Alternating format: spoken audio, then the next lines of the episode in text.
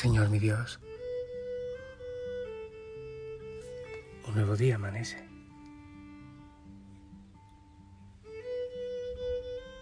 Y yo quiero alabarte, quiero glorificarte. Quiero entregarte el poder, darte todo el poder sobre mi vida. Y quiero también ofrecerte la oración, los esfuerzos, los sacrificios de cada hijo, de cada hija de la familia Osana. Sus oraciones, sus alabanzas. Bendice, amado Señor, y recibe nuestros ojos, nuestro oído, nuestras manos, nuestro corazón, todo lo que hoy vamos a hacer, Señor. Te entrego toda la familia Osana, hoy de manera especial Osana Ecuador ministerios de comunicaciones. Y oramos por los jóvenes y por los que se han ido a la eternidad. Y te entrego cada situación difícil, cada intención de tus hijos en la familia. Señor, haz obras maravillosas porque tú eres Dios de poder.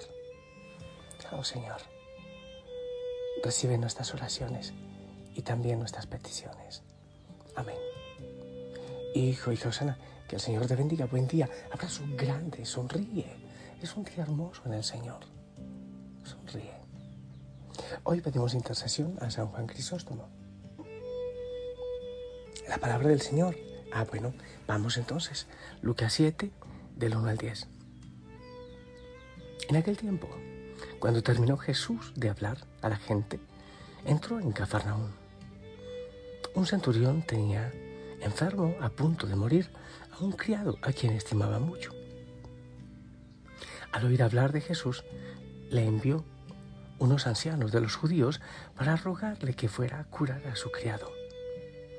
Ellos presentándose a Jesús le rogaban encarecidamente, merece que se lo concedas, porque tiene afecto a nuestro pueblo y nos ha construido la sinagoga. Jesús se fue con ellos. No estaba lejos de la casa. Cuando el centurión le envió unos amigos a decirle, Señor, no te molestes, no soy yo quien para que entres bajo mi techo. Por eso tampoco me creí digno de venir personalmente. Dilo de palabra, mi criado quedará sano, porque yo también vivo bajo disciplina. Tengo soldados a mis órdenes. Y le digo a uno, ve y va, al otro, ven y viene. A mi criado, haz esto y lo hace. Al oír esto, Jesús se admiró de él y volviéndose a la gente que lo seguía, dijo, les digo que ni en Israel he encontrado tanta fe. Y al volver a casa, los enviados encontraron al siervo sano. Palabra del Señor. Mira, te voy a decir la verdad. Tenía un tema que había reflexionado antes, pero ahora cuando proclamo contigo la palabra, me encuentro otras cosas que me inquietan muchísimo y me da ganas de predicar, así que el Espíritu Santo me pone temas eh, para elegir. Así es la palabra. Hay veces también es difícil porque el corazón como que está cerrado.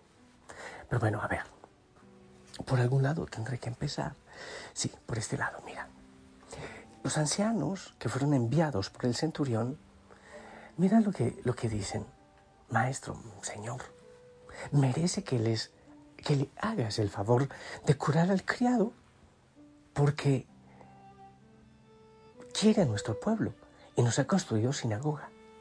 O sea, el merecimiento, según ellos, es porque Él les quiere y porque eh, se lo merece. Eh, mejor dicho, es un negocio. Compensemos el amor que Él nos tiene compensemos los favores que nos has hecho haciéndole tú un favor. Es la ley de la compensación. Es un comercio de favores. Eso es lo que dicen los ancianos que van eh, representando al centurión. Obviamente eso es muy mediocre. Es muy mediocre. Pero el Señor, el Señor no funciona de esa manera. Hay muchos ejemplos en que vemos que el Señor pone a los excluidos como, ejemplo, como testimonio. Por ejemplo, las mujeres no tenían derecho de nada y el Señor tenía mujeres que iban detrás, discípulas. Eh, me acuerdo una de ellas, de las por ejemplo, y, el Señor se acerca, la, samaritana, no solo que era mujer, sino que era de, un pueblo, por decirlo así, enemigo. Y el Señor está con ella. Le lleva el mensaje de la buena nueva. Aquellos que eran excluidos. El mismo centurión romano. El Señor se acerca a él y le hace el favor no por el merecimiento, sino porque es hijo de Dios. En las bienaventuranzas, felices los pobres, que también eran excluidos como los enfermos. En la parábola del buen samaritano, este, el samaritano, que era detestado, que era odiado, el Señor lo pone como ejemplo. Podemos ver también en los publicanos, que eran odiados, veinte patrias. Y el Señor nos comparte una parábola donde cuenta aquel publicano que salió del templo con bendición porque fue humilde ante Dios. Es decir, que el Señor no nos ama increíblemente, ni siquiera por nuestras obras.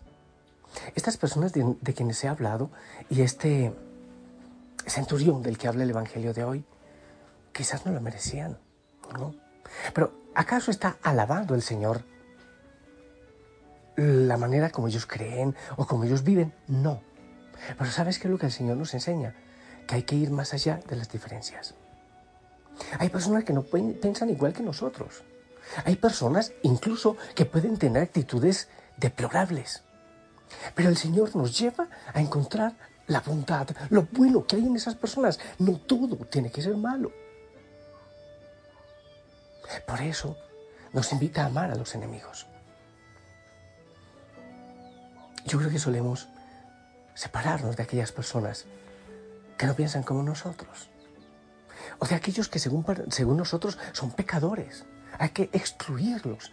El Señor dice, no, es verdad que no todo está bien, pero son hijos de Dios.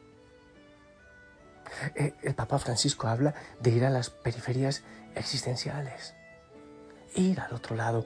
Cuando el Señor dice, vamos a la otra orilla, es ir allá donde piensan, piensan distinto. Y seguramente que en este tiempo ya el Señor no pondría el centurión o la samaritana o el samaritano, el publicano, no, la prostituta, quizás un guerrillero, quizás un ampón, quizás un violador.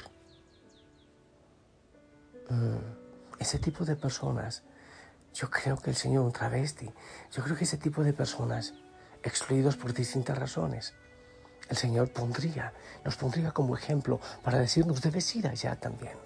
Porque son hijos de Dios, porque el Señor hace salir el sol sobre buenos y sobre malos y hace caer, la lluvia también sobre todos. Para, para su bondad, Él no es excluyente. Aún en aquellos que sentimos que son totalmente distintos, el Señor ha puesto un sueño. Qué hermoso poder ir a descubrir ese sueño de Dios y esa bondad que hay en tantos corazones que a veces están cerrados. Y ya he dado dos ideas de, las que tenía. Primero, no es por merecimiento, es porque son hijos.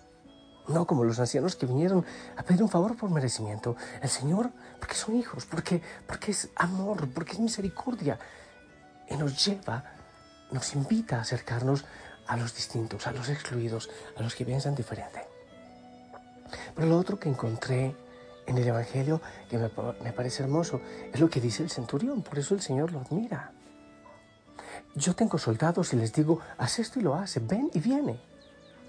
¿Y por qué dice eso? Porque no está hablando de que el Señor tenga soldados o, o esclavos o siervos. Lo que está diciendo este centurión es, si yo puedo ordenarle a mis soldados que lo hagan, tú puedes ordenar a la enfermedad que se vaya ordena, así como yo tengo gente a mi cargo que me obedece. Tú eres Dios y la enfermedad te obedece. Es increíble lo que está diciendo este centurión. Y nosotros hay veces que oramos con, tan poca fe. Por eso, dice el Señor, en todo Israel no he visto tanta fe, alguien que tenga tanta fe. Porque está haciendo una declaración del señorío de Dios por encima de la enfermedad. Sé, Señor, que tú tienes poder, que eres Señor. Tengo esta realidad, Señor. Yo soy tu hijo y tú eres Dios. Esta es mi realidad. Seguramente que no lo merezco. Seguramente que no he hecho demasiados méritos, pero, pero Señor, yo soy príncipe. Yo soy hijo de Dios.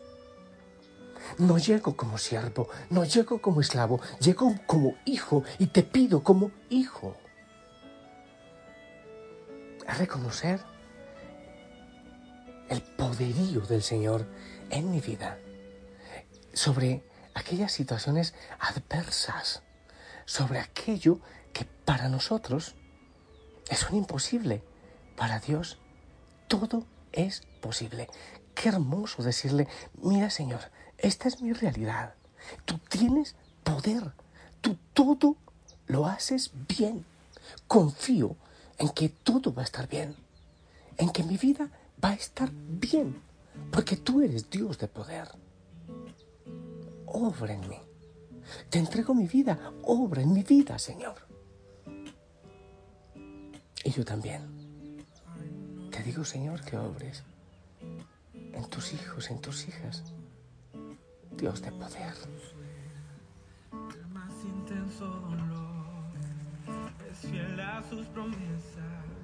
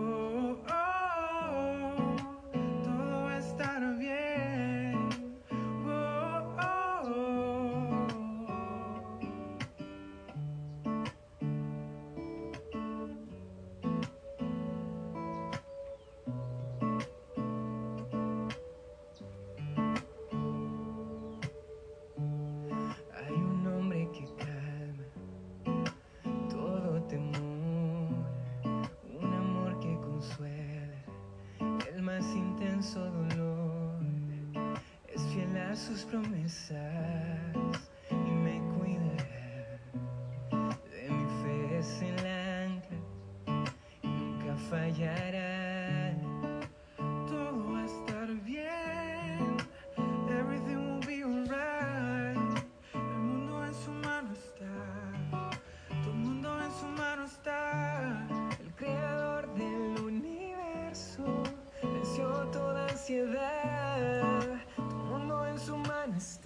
Todo estará bien. El Señor te escucha. Tú eres hijo, hija. Hermoso llegar como hijo, no como esclavo. Que el Señor te bendiga. Que tengas este día una experiencia hermosa como cada día en el Señor. Oro por ti y la familia Osana ora por ti. En el nombre del Padre, del Hijo, del Espíritu Santo. Esperamos tu bendición.